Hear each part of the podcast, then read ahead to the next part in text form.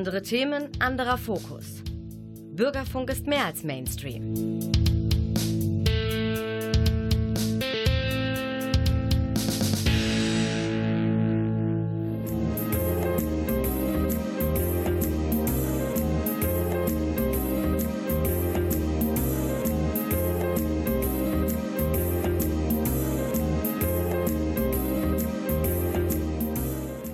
Der Lesewurm.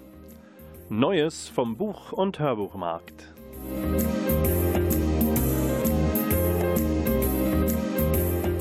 Präsentiert von Volker Stephan.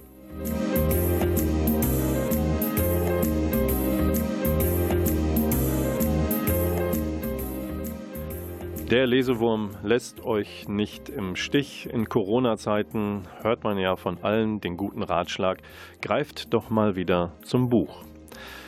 Und wenn ihr das tut, geht ihr entweder ans eigene Regal und guckt, was ihr noch nicht gelesen habt oder gerne mal wieder euch zu Gemüte führen möchtet, oder aber ihr unterstützt den örtlichen Buchhandel und guckt nach, welche Buchhandlung in eurer Nähe auch einen Online-Shop hat und euch beliefern kann.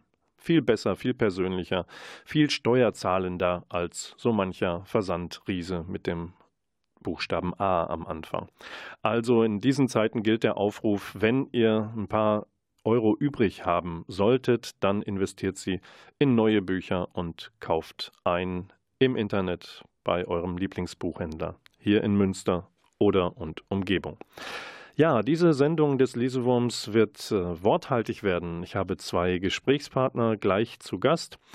Nach der ersten Musik wird Marvin Oppong, ein alter Münsteraner, mit mir sprechen über das Arbeiten als Journalist in Zeiten von Corona und aber auch über das Thema Rassismus, über das er ein Buch verfasst hat. Die erste Musik kommt von Blind Ego. Da handelt es sich um die eigene Band von Kalle Wallner, der vielen bekannt ist als Gitarrist der Prog-Rock-Band RPWL. Sein viertes Album aus eigener Machart heißt Preaching for the Choir und daraus hören wir jetzt den Song In Exile.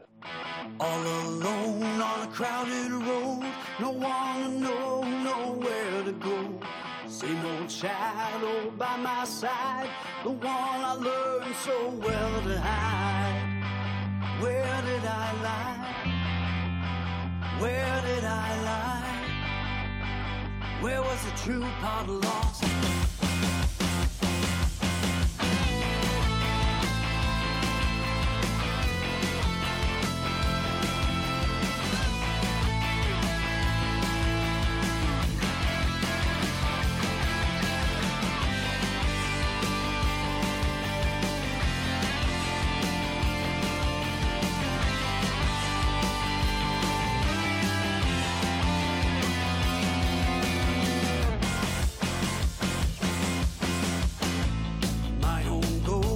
crowded room, haunting memory, feel it soon. I'm in way over my head. I'm in deep, I'm in the deep end. Who can reach me? Who can reach me? While that heart.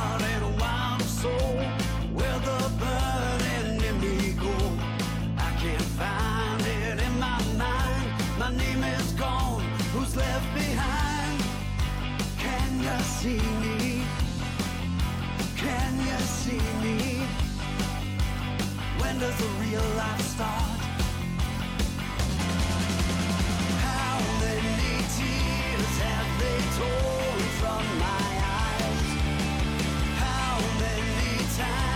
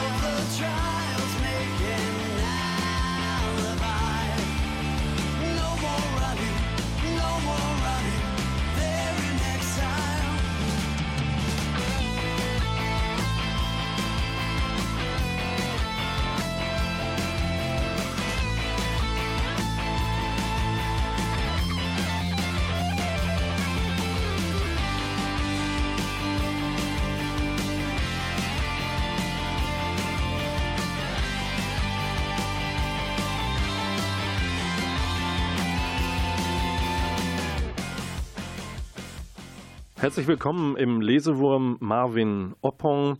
Marvin Oppong, was man zu dir wissen muss, 1982 in Münster geboren. Du lebst und arbeitest aber inzwischen in Bonn als freier Journalist und Dozent in der journalistischen Aus- und Weiterbildung. Zu deinen Themenschwerpunkten zählen Lobbyismus, Korruption, Datenschutz.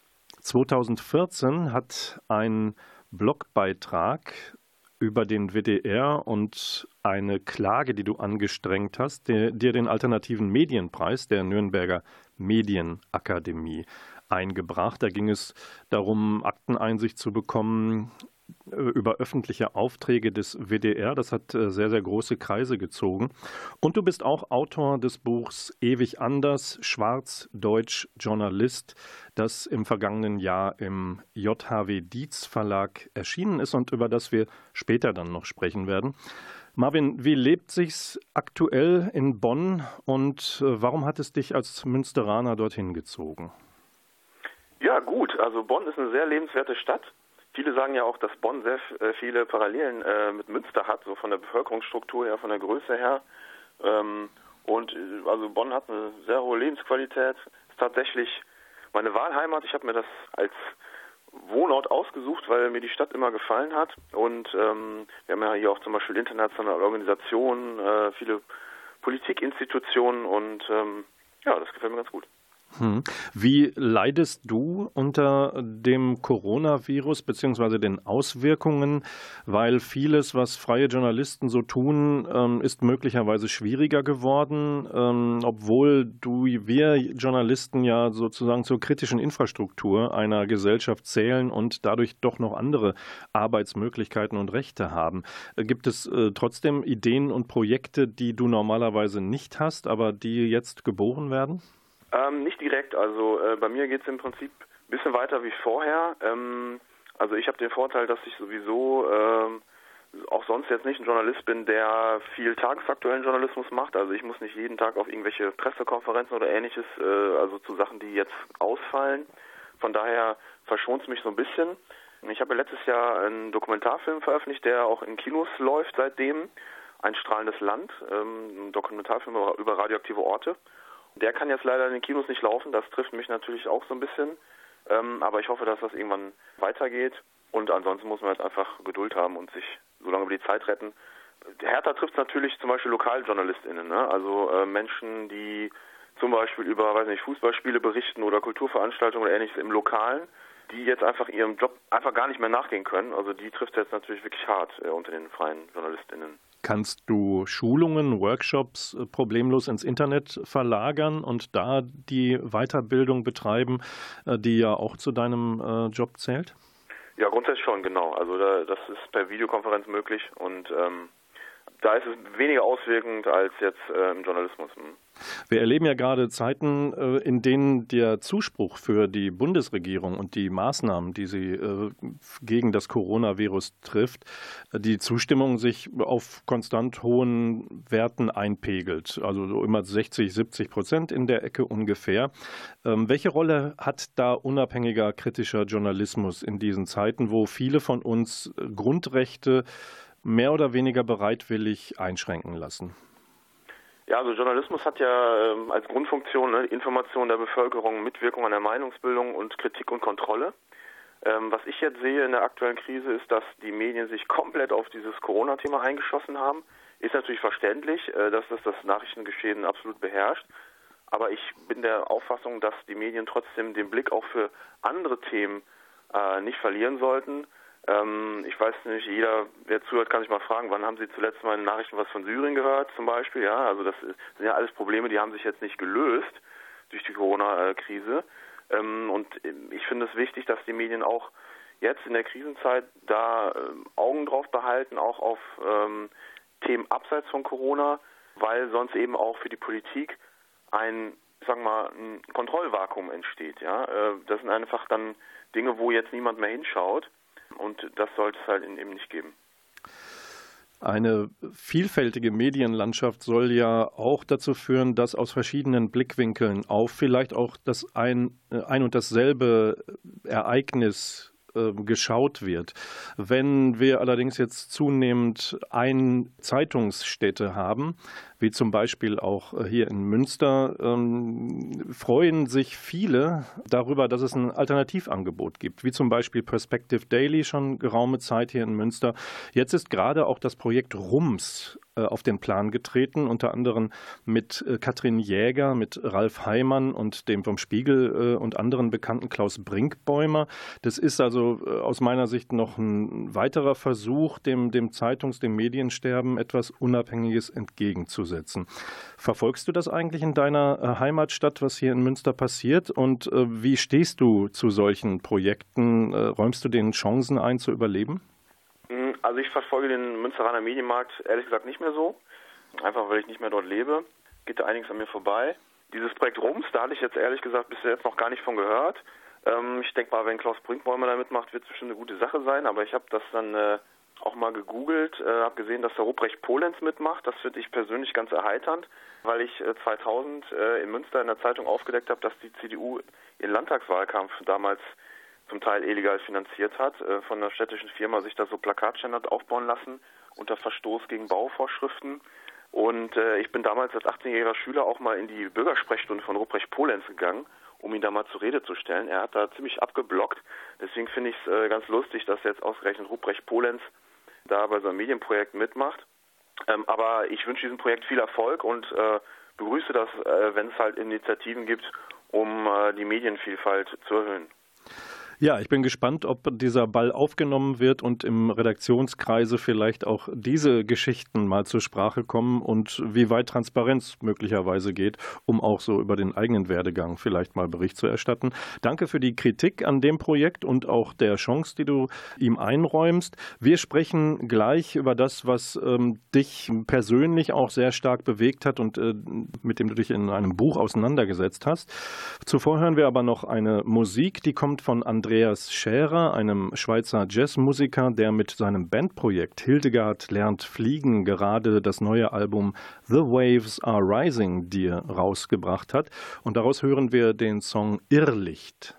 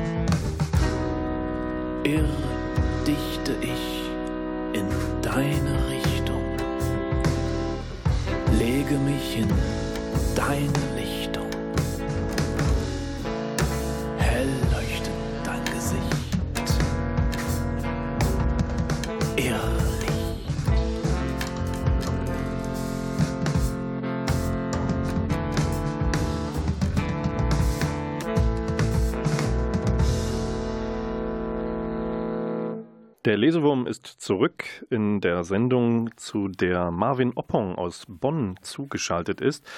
Journalist und Buchautor. Er hat ähm, vorgelegt sein Buch Ewig anders, Schwarz, Deutsch, Journalist. Und Marvin, da äh, stoße ich, ähm, wenn ich drin lese, auf ein Experiment, das du unternommen hast. Und da ähm, konfrontierst du Gesprächspartnerinnen und Partner mit Fragen, die ja voller rassistischer Klischees sind. Zum Beispiel können Schwarze einen Sonnenbrand kriegen. Und warum können schwarze Menschen so gut singen oder sprinten? Worum handelte es sich bei diesem Experiment? Ja, also ähm, ich habe mir einfach gedacht, ich wollte einfach mal herausfinden, wie rassistisch oder nicht sind die Menschen eigentlich, wenn man jetzt einfach so auf die Straße geht und einen x-beliebigen Menschen anspricht. Bei dem Thema Rassismus ist es ja auch ein bisschen schwierig, so eine Umfrage zu machen, ne, so mit der Ehrlichkeit, weil, weil die meisten Leute wollen sicherlich nicht gerne zugeben, dass sie rassistisch sind. Deswegen habe ich mir so eine Art Spiel, so eine Art Quiz überlegt. Die Fragen beinhalteten zum Teil eben rassistische Klischees und wir sind dann, ähm, bin mit einer Freundin in den Zug gegangen. Wir sind halt einen ganzen Samstag mit dem Zug durch die Gegend gefahren und haben dann äh, Leute im Zug angesprochen und gefragt, ob sie an diesem Quiz teilnehmen möchten. Und die Fragen, äh, das waren zum Teil normale Fragen, normale Wissensfragen, wie zum Beispiel, wie viel afrodeutsche Spieler gibt es in der deutschen Nationalmannschaft. Ähm, aber einige Fragen, so die versteckten Fangfragen, die beinhaltet, beinhalteten dann eben rassistische, rassistische Klischees. Das war sehr aufschlussreich, weil äh, es ganz anders ausfiel, als ich mir dann gedacht hatte. Ähm, also manche Menschen waren extrem gut aufgeklärt über bestimmte Dinge. Also wir haben uns mit so einer Gruppe, so einem Freundeskreis halt, die waren ein bisschen jünger, die wussten wirklich äh, ziemlich viel. Aber andersrum war es auch so. Also da kamen zum Teil auch sehr platte rassistische Ansichten zum Vorschein bei den Leuten und ähm, das kann man eben in meinem Buch alles nachlesen.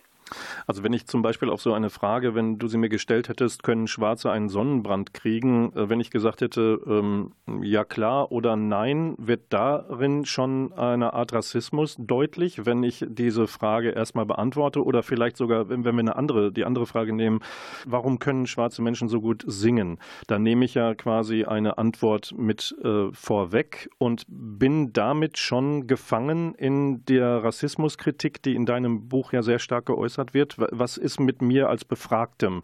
Worauf lasse ich mich da ein und was kann ich an meiner Antwort erkennen? Ja, also das Problem ist, ähm, es fängt schon da an bei der Frage, wenn man sich jetzt fragt, können schwarze Menschen einen Sonnenbrand kriegen, äh, dann ist ja die, erstmal die Frage, warum geht man überhaupt davon aus, dass mit dem Sonnenbrand bei schwarzen Menschen anders sein könnte? Ja, weil grundsätzlich es gibt nur eine Menschenrasse, Homo sapiens sapiens. Ähm, da sind erstmal alle Menschen gleich. Natürlich gibt es da Unterschiede jetzt zum Beispiel im Melaningehalt der Haut, aber erstmal sind alle Menschen gleich und die Frage ist ja, warum fragt man sich überhaupt, ob das bei schwarzen Menschen anders sein könnte und darin liegt im Prinzip schon eigentlich eine Andersbehandlung und da die ist eigentlich eher das Problem und wenn man jetzt zum Beispiel das, das Singen äh, und das Tanzen nimmt, das sind halt Klischees, die über die Medien transportiert werden. Ja, im Fernsehen sind schwarze Menschen oft Sänger, Sportler oder ähnliches, seltener irgendwie Banker oder Richter. Ja, und ähm, solche Klischees werden eben transportiert über die Medien. Äh, wir haben alle damit sozialisiert und das wirkt sich dann natürlich auch auf, auf die Ansichten der Menschen aus und da sollte man sich selber halt auch immer kritisch hinterfragen. Ja, jetzt äh, sagt auch eine Frau, obwohl Rassismus in allen Bereichen der deutschen Gesellschaft wirkt, ist es nicht leicht, über ihn zu sprechen. Keiner möchte rassistisch sein und viele Menschen scheuen sich vor, de, vor dem Begriff. Das sagt Tupoka Ogette. Ähm, das steht äh, auf dem Buchdeckel ihres Buches Exit Racism, Rassismus kritisch denken lernen, das hier im Münsteraner Unrast Verlag erschienen ist. Die Tupoka Ogette ist auch eine äh, Trainerin, gibt Workshops zum Thema Rassismus und ähm, hilft damit quasi Menschen, den, dass, dass, dass die sich den äh, Spiegel selbst vorhalten und sozusagen testen. Wie kann ich eigentlich bei mir persönlich damit anfangen, wenn ich mich als jemand Aufgeklärtes empfinde? Äh, wenn man mich fragen würde, bist du tolerant, tolerant würde ich sagen, na klar, und menschenfreundlich bin ich auch. Ich bin gar nicht, Rassist bin ich überhaupt nicht und äh, glaube mich eigentlich irgendwie so resistent immun gegenüber solchem Verhalten. Aber die These, die du hast und auch Tupoka Ogette, ist ja, Rassismus ist tief verwurzelt und viele merken es gar nicht oder die Mehrheit nicht.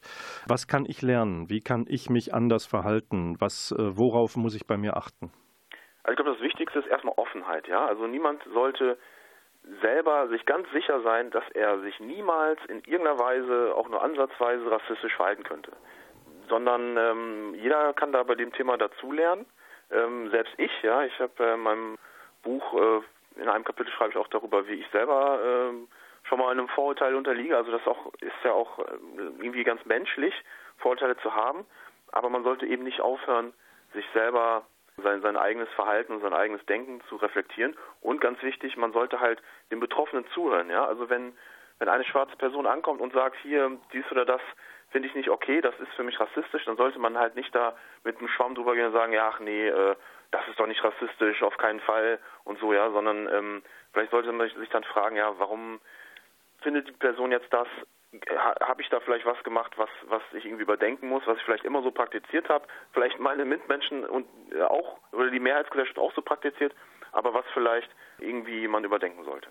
Nun äh, schreibst du natürlich auch in äh, dem Buch über deine eigenen äh, Erfahrungen im Alltag.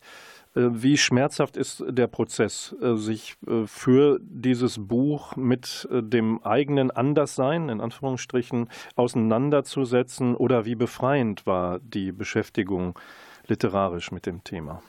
Also es ist schon ein anstrengendes Thema, darüber ein Buch zu schreiben. Quasi, wenn du dann innerhalb von einem Zeitraum von ein paar Monaten, in dem ich das Buch geschrieben habe, die gesammelten Rassismuserfahrungen eines Lebens so an einem vorbeirattern und man erstmal sich bewusst wird, auch wenn es einem vorher natürlich schon bewusst war, wie viel Rassismus man in so einer weißen deutschen Mehrheitsgesellschaft als schwarzer Mensch erlebt. Ähm, das war schon nicht ganz einfach, ähm, aber es war jetzt nicht so schmerzhaft in dem Sinne, sondern es war auch ähm, bereichernd. Äh, ich habe dadurch viele Sachen auch dazugelernt, viele Dinge erkannt oder die ich vorher gar nicht so durchblickt habe. Da sind mir sehr viele Sachen äh, sind mir dadurch offenbar geworden und für mich persönlich war es eigentlich nur eine Bereicherung. Und äh, hast du dein eigenes Verhalten ähm, dadurch auch verändert? Äh, vielleicht bezogen darauf, wie geduldig oder ungeduldig bist du vielleicht auch mit Menschen aus deinem direkten Umkreis, wenn du bei denen bestimmte rassistische Verhaltensmuster erkennst? Ja, für einen Punkt, wenn ich den mal so rausgreife, ähm, also mir ist bewusster geworden, dass äh, auch manchmal Menschen sich rassistische Verhaltensweisen an den Tag legen, aber das wirklich nicht böse meinen ähm, und ich glaube, da ist meine Nachsicht so ein bisschen gestiegen, weil ich gemerkt habe, dass, man sagt ja auch, Irren ist menschlich, ja. Ich, mir ist aufgefallen, dass man da klar differenzieren muss zwischen Menschen, die es einfach nicht gut meinen oder böse meinen und denen, die es jetzt vielleicht gerade einfach nicht besser wissen, die vielleicht einfach nochmal so einen Input brauchen in, in Richtung Wissen, ja. Die, vielleicht eine Erläuterung in diesem Punkt oder dass man denen sagt, hier dieses Wort, das kommt da und daher, das hat den, den etymologischen Ursprung oder so. Und ich glaube auch dieser, dieser Dialog ist ganz wichtig um eben die Menschen, die halt offen sind für Veränderungen, da mitnehmen zu können. Ja, danke für diese Ausführungen. Ähm, Marvin, ich habe noch eine Frage für dich als alten Münsteraner. Ähm, haben wir eine Chance darauf, dass du demnächst äh, in irgendeiner Form hier öffentlich wahrnehmbar bist, in einem beruflichen Zusammenhang, vielleicht bei einer Vorführung deines Kinofilms, wenn die wieder anlaufen? Gibt es da Pläne, dass du Münster mal wieder einen Besuch abstattest? Äh, ganz konkret aktuell nichts geplant, aber der Film, ja, der soll irgendwann äh, in Münster laufen. Da gibt es Gespräche. Ähm, ob ich dann selber dabei sein werde, weiß ich noch nicht genau, aber einfach mal Augen aufhalten oder auf einstrahlendes da stehen dann immer die Termine und äh, ich würde mich freuen. Marvin, vielen Dank, dass du Gast in unserer Sendung warst. Dir alles Gute, bleib gesund und viel Erfolg weiter auch im Beruf. Gerne, ich danke auch. Das war unser Interview mit Marvin Oppong, Journalist und Buchautor. Wir gehen in die nächste Musik und in eine kleine musikalische Pause. Wishbone Ash hat das Album Code of Arms vorgelegt. Daraus hören wir jetzt den Song Déjà Vu.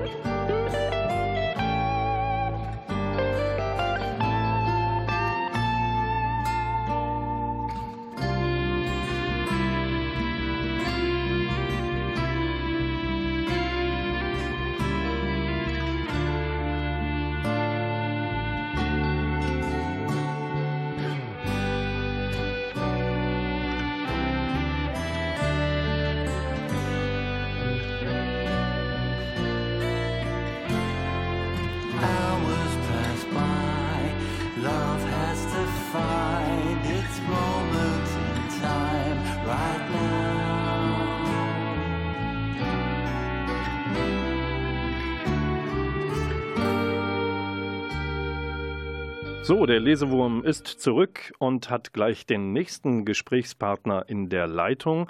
Ich begrüße jemanden, der herausgebracht hat gerade das Buch Endlich glücklich. Das schreibt er mit T nach dem ersten N und dem einzigen N, mit dem Untertitel Sieben Erfolgsstrategien für Pechvögel und Glücksritter. Erschien bei der Egmont Comic Collection.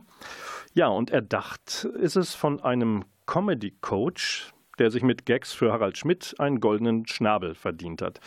Er gibt Seminare als Comedy Coach. Wenn man so will, zwingt er anderen damit seinen Humor auf. Und dann testen wir doch mal im Gespräch die Witzigkeit von Christian Eisert. Schön, dass Sie in der Sendung sind, Christian. Ja, hallo, schönen guten Tag. Fragen wir doch direkt mal ähm, eine ungewöhnliche Frage. 50-50 Chance. Wer trinkt eigentlich pro Kopf mehr Liter Bier im Jahr? Deutschland, also Deutsche oder Briten? Das ist ja eine schwierige Frage. Das sind ja zwei Biernationen. Ich sage mal, es sind die Tschechen. Sehr gut, lasse ich gelten, muss ich aber jetzt erstmal googeln, während wir weiter sprechen. Ähm, ich liefere die Antworten nach ob die Tschechen wirklich die Säufer sind, für die Sie sie halten.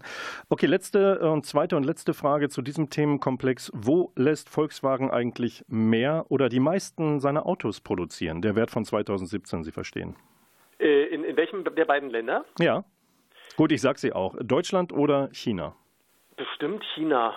Das ist richtig. Und damit haben Sie sich für Ihre Fragen qualifiziert, die sich um Ihr eigenes Buch drehen. Sonst Ach, hätten wir das Interview jetzt abbrechen müssen.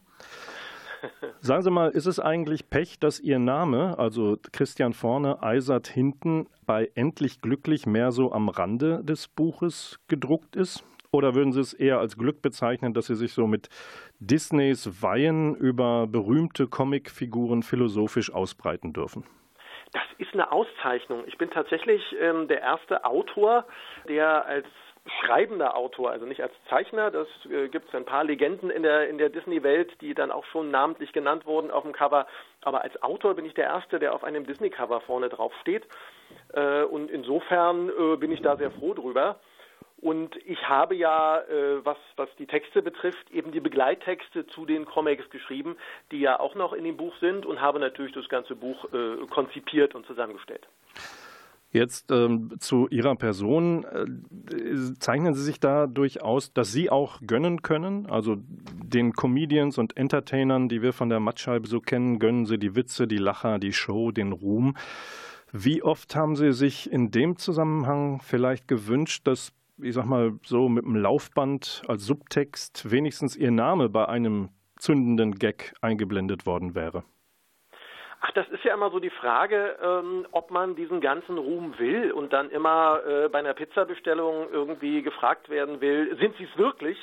Insofern kann ich damit ganz gut leben, dass andere von meiner Kunst profitieren.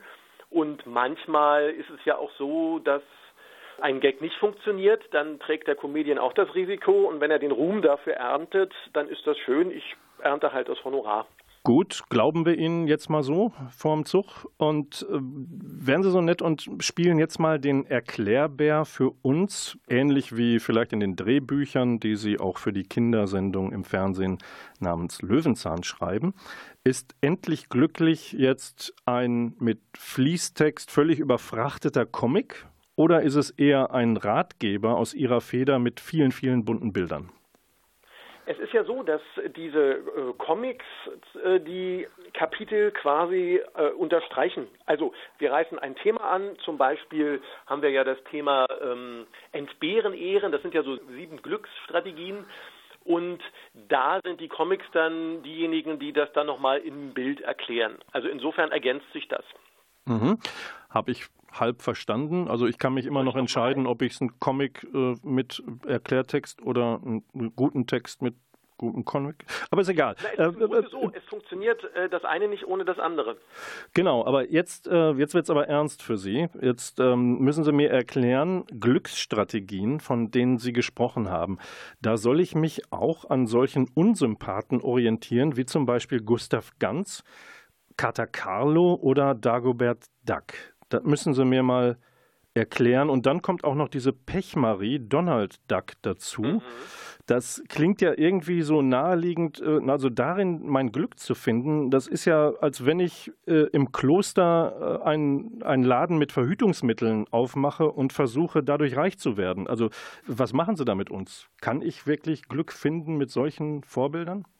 Na, es geht ja darum, äh, wie diese Personen ihr eigenes Glück finden. Also es ist ja nicht eine Orientierung, dass wir so werden wie die, sondern mit welchen Strategien sind diese Figuren erfolgreich. Und bei Gustav Ganz ist es eben so, dass er Dinge nicht bereut. Im Gegenteil, er ist ähm, immer jemand, der nach vorne schaut oder zumindest, äh, in, wenn er überhaupt ähm, in der Gegenwart ist, dann sieht er nur das Positive.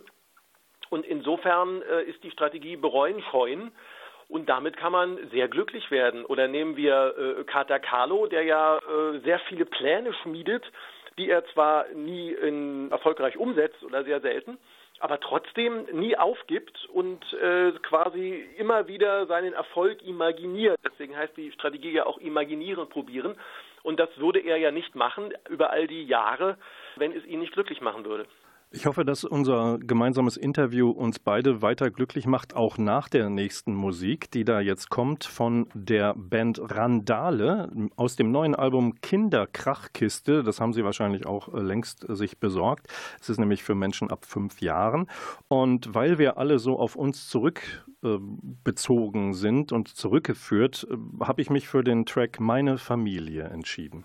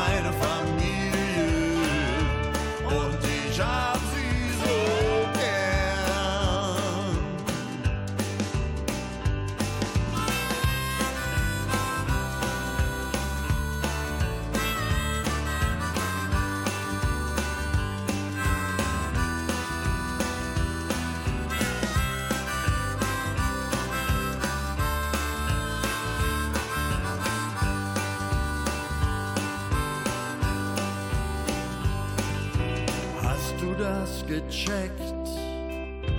Was man liebt, ist selten perfekt. Was man liebt, ist nicht immer normal. Darum sing ich es nochmal. Musik im Lesewurm für die Kinder in uns Erwachsenen und auch in Christian Eisert, der eindeutig mitgeschnippt hat. Das habe ich äh, übers Mikrofon, über die Kopfhörer eben gehört. Stimmt doch, Herr Eisert. Absolut, absolut. Ich bin ein bisschen äh, im Raum herumgehüpft. Ja, 15 Jahre alt ist übrigens die Kinderrockband Randale und auf der neuen Platte Kinderkrachkiste ähm, wird empfohlen, dass es Musik für die ganze Familie sei und äh, dass man die im Kinderzimmer mal so richtig aufdrehen soll. Das ist für Corona-Zeiten, glaube ich, völkerverbindend innerhalb der eigenen vier Wände und der Familie. Hoffe ich doch sehr. Ich habe vorhin unser Gespräch eingeleitet mit zwei Fangfragen aus ähm, meiner äh, kleinen Fantasie, die möglicherweise auch ein bisschen komisch erscheint. Aber ich habe noch eine Frage, Herr Eisert. Wo werden am häufigsten in Deutschland Gartenzwerge gegoogelt? In welchem Bundesland? In Sachsen. Ja, fast. Es ist das Land zwischen Sachsen und Hessen, nämlich Thüringen. Och. Das macht daran liegen, dass es da einen Mann, ein Museum gibt mit Manufaktur. Da, das ist ja toll, da, war, da muss ich mal hin. Wo ist denn das? Äh, das sagt der Text nicht, den ich habe aus dem Buch Gute Karten Deutschland, wie Sie es noch nie gesehen haben. Tin Fischer hat das äh, Statistikbuch, das wunderbar hübsch aufgemacht ist, mit Grafiken von Mario Mensch herausgegeben. Da erfährt man wirklich Dinge, die sind wichtig. Und die zweite 50-50-Chance, die Sie für weitere äh, Fragen und Interviewmöglichkeiten über Ihr eigenes Buch qualifizieren würde, wäre, ist es richtig, dass die gallischen Dörfer aussahen wie das von Asterix? Nein. Also richtig, diese Antwort ist, äh, diese äh, Angabe ist falsch und insofern kümmern wir uns jetzt einfach weiter um Ihr Buch Endlich glücklich mit einem T in endlich, weil wir uns auch die gefiederten Freunde aus Disneys Schaffen, Comicwelt äh, annehmen. Und da haben wir vorhin schon mal drüber gesprochen. Ähm, Sie äh, hängen Ihre Anleitungen zum Glücklichsein an verschiedenen Figuren auf. Und jetzt gucken wir mal auf den Donald. Dieser, diese Pechmarie habe ich sie vorhin genannt und dessen Glück ist laut Eisert, findet sich im Wüten und im Toben, also eigentlich in der ultimativen Abwesenheit von Glücksgefühlen. Wut tut gut. Warum? Ganz einfach, weil man, wenn man viel Unglück hat, wie es ja äh, Donald immer wieder widerfährt, ähm, ja gucken muss, dass man daran nicht zerbricht. Und da hat Donald halt die Strategie, einfach mal zwischendurch zu explodieren, alles rauszulassen und äh, mal so, so ein richtig kräftiges zu machen und dann geht es einem besser. Haben Sie gerade Zähne geputzt und gegurgelt? Nein, ich habe mit meiner Wange gesprochen. Mhm. Das klingt merkwürdig, ähm, meine Nachbarn wundern sich auch manchmal, mhm. aber ich glaube, das qualifiziert mich auch für solche Bücher. Und vielleicht auch für einen Besuch beim nächsten Arzt. Aber ähm, klang toll, ähm, ich wünschte, man könnte auf eine Taste drücken in dem Buch und die äh, Geräusche kämen ähnlich raus. Das ist ja auch so, die manche Sprechblase in den Comics äh, versucht ja gerade das auszudrücken, was Sie gerade so hervorragend vorgemacht haben. Absolut. Es gibt sogar in der Strategie einen Tipp, der versucht, dieses in Buchstaben zu übertragen. Da mhm. steht dann glibbel, glibbel, glibbel. Mhm. Wenn ich wählen könnte, würde ich die erste Variante nehmen, wie mhm. Sie es ausgesprochen haben. Ich ähm, gehe nochmal auf ja, Sie versprechen uns ja auch Erfolg mit ja. diesem Buch. Es ist ja eine Anleitung, wie wir vielleicht strategisch zu mehr Glück kommen. Jetzt frage ich mich aber mal unter uns, ähm, wie viele haben da leider passen müssen und äh, von Ihnen inzwischen das Geld zurückverlangt für falsch investiertes Geld? Tatsächlich noch niemand. Im Gegenteil, ähm, teilweise wird noch nachgekauft, um Verwandte zu beschenken. Das gibt's ja nicht. Ja, ja dann ist doch eine Erscheinungsform von Glück auch einfach mal ein Buch rauszubringen, scheint mir. Sie äh, legen uns aber fünf Haupterscheinungsformen von Glück vor. Ich nenne sie mal und Sie dürfen sich eins raussuchen, was Sie uns in anderthalb Sätzen nochmal erklären. Ja. Die Überwältigung durch Schönheit oder Fülle, dann Glück durch Gemeinschaft, durch Zufall, durch die Überwindung innerer Widerstände oder das Glück des Augenblicks. Wie ja. erscheint Ihnen denn Glück am häufigsten, außer in Form dieses äh, gerade äh, dieses Interviews, was wir gerade führen? Das ist ja genau die Frage. Ähm, ist, hat man Glück? Also ist es ein ganz kurzer Moment oder ist man glücklich? Also Glück haben und glücklich sein sind ja zwei verschiedene Dinge. Wie Recht haben und Recht bekommen, ne?